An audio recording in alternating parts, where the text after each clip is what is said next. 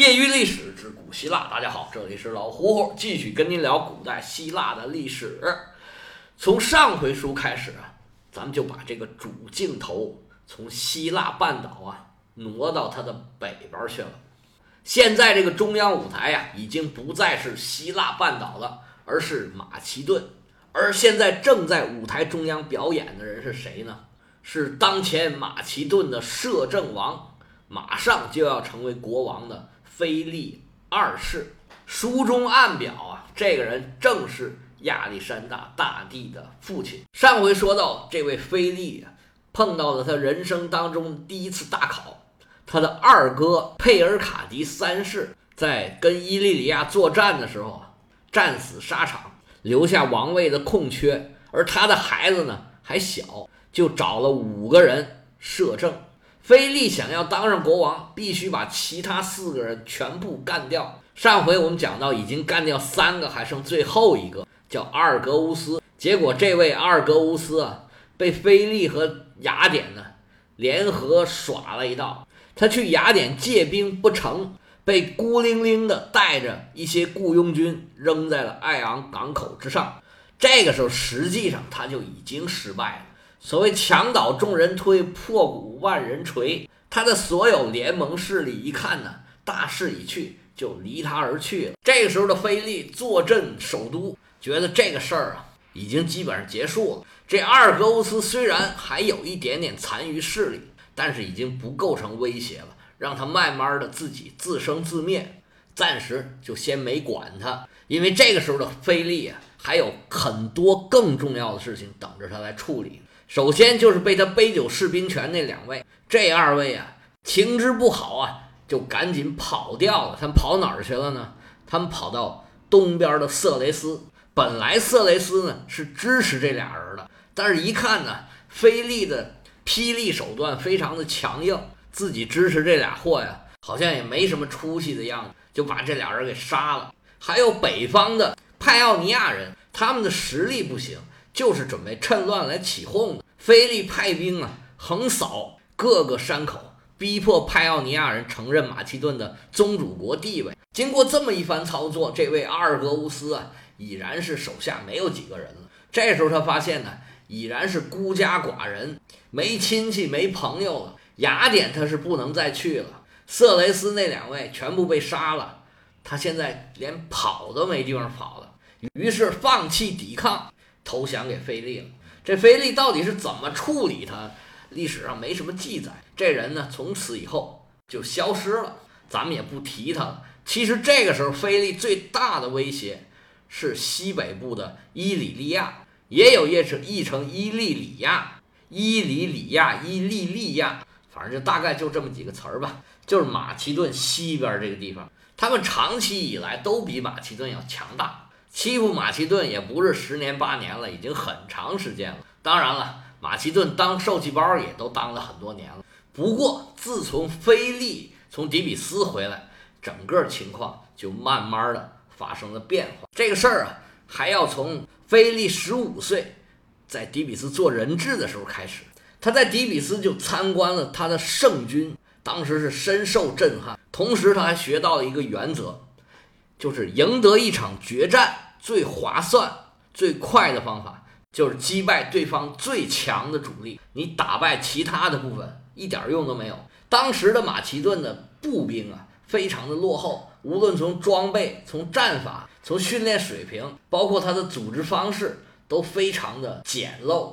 不过他们的骑兵还是很不错的。马其顿的代表骑兵叫做伙伴骑兵，他们头戴青铜盔帽。身穿青铜胸甲，手握叙斯顿骑枪，腰佩科皮斯弯刀，这些啊都是马其顿的贵族青年组成。这里面这个叙斯顿骑枪啊，是一种尖儿比较短的矛，总长度还是比较长的。他们的战法呀，影响到了日后中世纪的骑兵。中世纪都不叫骑兵了，叫骑士。他就是两匹马面对面的跑过来，然后用长矛怼对方的身体，尤其是要刺脸。有的时候，那大号的长矛直接就把人脑袋给怼掉，那种战法就是打这儿来的。而所谓的科匹斯弯刀是一种随身佩戴的短刀，一般呢。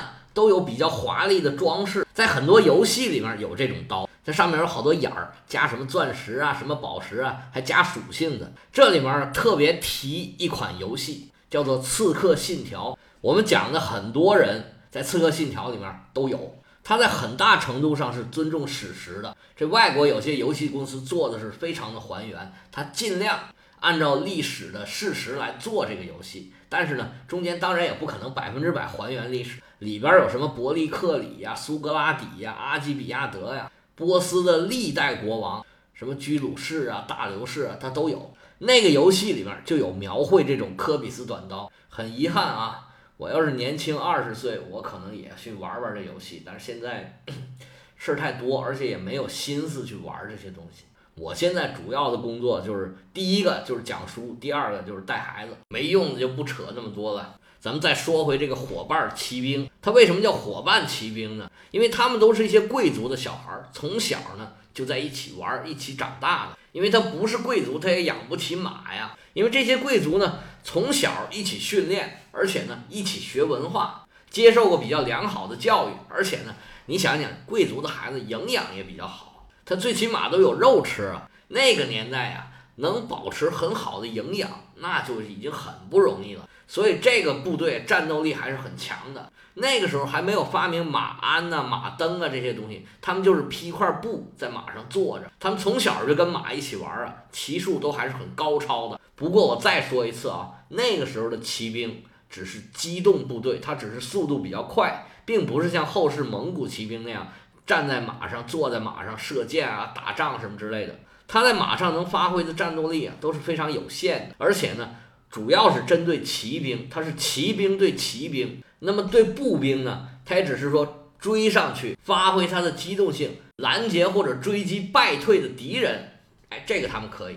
但是呢，对重装步兵，他们就是比不过的。他们一旦下马作战，遇到重装步兵这种严整的队形，他们就没有办法了。所以那个时候啊，重装步兵是主力，在他们的已知世界就是这样的。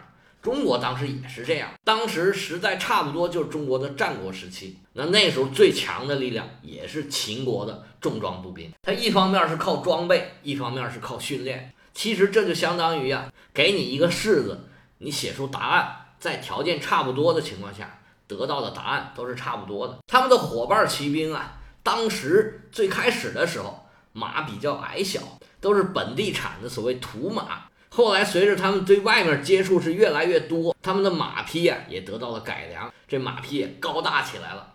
当时马其顿的伙伴骑兵啊还是小有名气，但是由于马其顿本身国力不强啊，所以也并没有太引人注目。而且他们作为主力的陆军，战斗力不行，所以打仗的时候每每就打不过人。这骑兵的能耐啊也显示不出来。菲利的二哥这位佩尔迪卡成年之后啊。就把托勒密给杀死了。这个托勒密就是当时杀了他哥哥，扶着他上位，然后一直在摄政的这个大臣。佩尔迪卡亲政之后，马上就把菲利从底比斯给接回来了，而且任命这个菲利啊，当时只有十九岁，当地区的总督。哥俩配合的还挺默契。菲利呢，这时候就开始征兵，开始训练，就把底比斯学来的这些东西啊。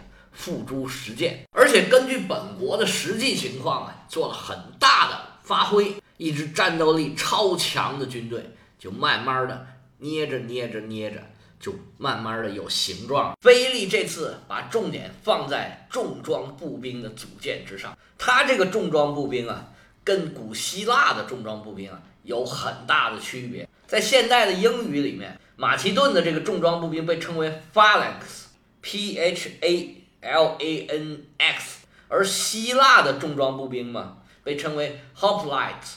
你看这个名称都不一样，具体希腊当时是怎么称呼的？我因为也不懂希腊语，所以只能用英语给大家对付对付。总之，各方面啊还是有很大区别的。首先，一个斯巴达的重装步兵啊，是要求每个人的单兵能力都特别的强，让他从小就接受军事训练。如果不行，你就要被淘汰了，你就没有资格做斯巴达人。所以斯巴达人特别重视这个士兵的质量。但是通过伯罗奔尼撒战争以来的一些事件吧，这很明显暴露出来斯巴达的人数不够。一旦发生大规模的冲突，或者说几个地方要多线作战，它就会出现顾此失彼、捉襟见肘的这些情况。而且呢，马其顿是一个农业为主的国家，它工商业并不发达，它没有那么多的公民。而且呢，一个君主制的国家，它没有那么发达的公民社会。在这种情况下，要像希腊这样，像斯巴达和雅典这样建立起来很庞大的。这个公民兵或者叫公民武装，达到全民皆兵的这种状态呀，是不可能的。当时根本做不到。而马其顿的面积是非常大的，人口也不少，绝大多数人都是农民，农民的数量肯定是挺多的。但是呢，因为条件所限呢，农民一般都很难从小就练武，所以把农民招来啊，需要长时间的、大量的、严格训练。不过好在。他用的这种战法，正是特别需要严格、长时间、大量训练的一种战法。所以第一个问题呢，基本上算是解决了。因为马其顿的农民的数量还是很多很多的，所以兵源是不愁的。这样呢，他反而可以优中选优，专门选那些又年轻、身体素质又好、特别有培养价值的这样的士兵。为什么特别强调这个身体素质？因为他们的这个武器啊，特制的太特别了。如果身体素质不行啊，柔韧性、灵活性、协调性不好的话，还真的非常难掌握这个武器。马其顿重装步兵的核心武器叫萨里沙长矛。为啥这么说呢？因为它这个长矛啊特别的长，有多长呢？大家都听过《三国演义》里边说张飞手使丈八蛇矛，这个有点夸张，但是。这个萨里沙长矛啊，可不止丈八，有两丈多长。这一丈八呀，按照汉尺来量，大概啊四米多。这个长度，不管是多高身高的人用起来，都已然是不合比例了。而斯巴达人拿的长矛呢，大概是三米左右，而马其顿这个长矛长达六米多。你可以想象那个场景大概是什么呢？现在这个撑杆跳高的运动员，一般他拿的这个撑杆。最长也不会到六米，你可以想象一万多人，每个人都拿着这么长的一个杆儿，是一个什么情景？而且这么长的杆儿啊，它必然很重啊。这整个拉里萨长矛啊，大概重八公斤，需要双手持握，单手啊人是抡不起来的。他们的盔和甲还有盾牌都比斯巴达人的要轻不少。斯巴达人的盾牌一米多长，是青铜包面的。基本上都必须用手拿着。马其顿的盾牌直径大概只有六十公分，可以用皮带啊挂在脖子上，还可以呢套在左手上。这样行军的时候呢，如果套脖子上，这个扛着这么长的长矛呢，可能就会轻省一点儿。但是这么长的长矛啊，你看就知道根本就没有办法用。你无论是谁，他完全抡不起来，太长了。那怎么办呢？他想这个办法，真是让人拍手叫绝呀！真是高啊！他这矛啊，分成两节儿。平时啊，行军的时候啊，分成两节儿，哎，扛在肩上。打仗的时候呢，需要怼人的时候，他就把这给接上，变成一个特别特别长的长矛，别人就没办法近身。那如果需要近战的时候呢，又可以拆成两个长矛，便于近距离格斗。这杆儿啊，都是木头做的。那么两节这个中间呢，做一个金属的套筒。拆装也非常的方便，不能不说这个设计真的是非常的绝妙。而且呢，它又为这个长矛的制作呀省了很多麻烦。因为六米长的木头本来也不好找，如果找两个只有一半长的木头，那就容易的多了。而且呢，这木头啊太长了，它容易变形。作为军队的武器使用的这种产品的可靠性要求是非常高的。这就像战场上，现在一旦出现子弹卡壳，那对方就在你眼前，你是必死无疑了。而这么长的武器，你不练练，你肯定是用不顺的。所以真的是特别需要长时间、大量、严格训练的一种武器。就是这么一个奇葩的武器啊，在后世看来，当然了，它是业已成名，而且呢，战绩彪炳，没有比这儿更辉煌的战绩。但是你想想当时。光是这么想，能把这件事想出来，就需要很大的勇气。要把这种奇葩的武器做出来，然后呢，还要发明一种配合它的战法，在这儿你不能不佩服菲利这个超凡脱俗的想象力，真是太厉害了。而且呢，他能把这个这么奇怪的武器啊推广下去，其实也得益于马其顿当时这种落后的状态。你如果把这些武器拿到雅典或者拿到斯巴达去，肯定被人家嘲笑说你有病吧？你怎么拿什么乱七八糟的玩意儿？但是马其顿不一样，马其顿呢是君主制，国王一人说了算，反正要对国王负责，出了事儿你国王担着。那么下面的人士兵的主要责任就是听命令，告诉你干嘛你就干嘛就是了。还有一点，马其顿的士兵啊，全部都是农民啊，当然了，他的骑兵是贵族。他的这些步兵都是农民，这不得不说啊，他们的文化水平不高，见识也不多，他们的心里面也没有条条框框，所以说一张白纸啊，可以画最新最美的图画。这张图画画的可真是太美了，大家可以想象一下这个场景。网上呢也有很多马其顿方阵的图，回头呢我也会附一张图在下边，一个比自己身高高两倍有余的。长长的长矛，它的基本单位是多大呢？是宽八人，深十六人，是以一百二十八人为一个基本作战单位。第一排的这个八个人是平端着他这个长矛，第二排的人是把长矛架在第一排士兵的肩膀上，然后呢，抬升的角度是逐渐加大，远远看去啊，就是一个被金属包起来的巨型的大刺猬，而且这刺猬啊。走得飞快，这个长矛向前的呢是一种松散阵型，这士兵之间间隔还比较大。还有一种阵型呢是把所有的长矛都指向天空，整个阵型是密集的向前跑步前进，就像一把猛烈的这个攻城锤啊撞向对方的队伍。这种场面多么的恐怖！刚才咱们交代了啊，一个基本队伍是一百二十八个人，就是八乘十六的一个方阵，他们两个方阵呢。叫做一个营，就是二百多个人，这样一个队伍啊，分工非常明确，而且呢，有各种的规则和信号，战法还是非常复杂的。方阵打头三个人和末尾一个人都是精英人士，用这种比较能打的、个人能力比较强的战士，而且呢，每支部队啊，专门有负责传令的，还有负责殿后的，就是收集那种战斗中落伍的士兵，重新把他们集结起来的这种。专门的军官，这是重装步兵的方队。除了这个之外，还组织了轻装步兵。轻装步兵呢，一般都是比较专业的。拿现在玩游戏的话，就是远程的，不用贴身肉搏、近身跟对方格斗的这种，就是弓箭兵、投枪兵和投石兵。菲利还在所有的士兵里面挑选最优秀的，组成了他的亲卫队。这个队伍战斗力非常强，有点类似于迪比斯的这个圣军。但是他们不是同性恋组成的，这个卫队步兵啊，一般就是来保护国王的，跟伙伴骑兵这个相呼应吧。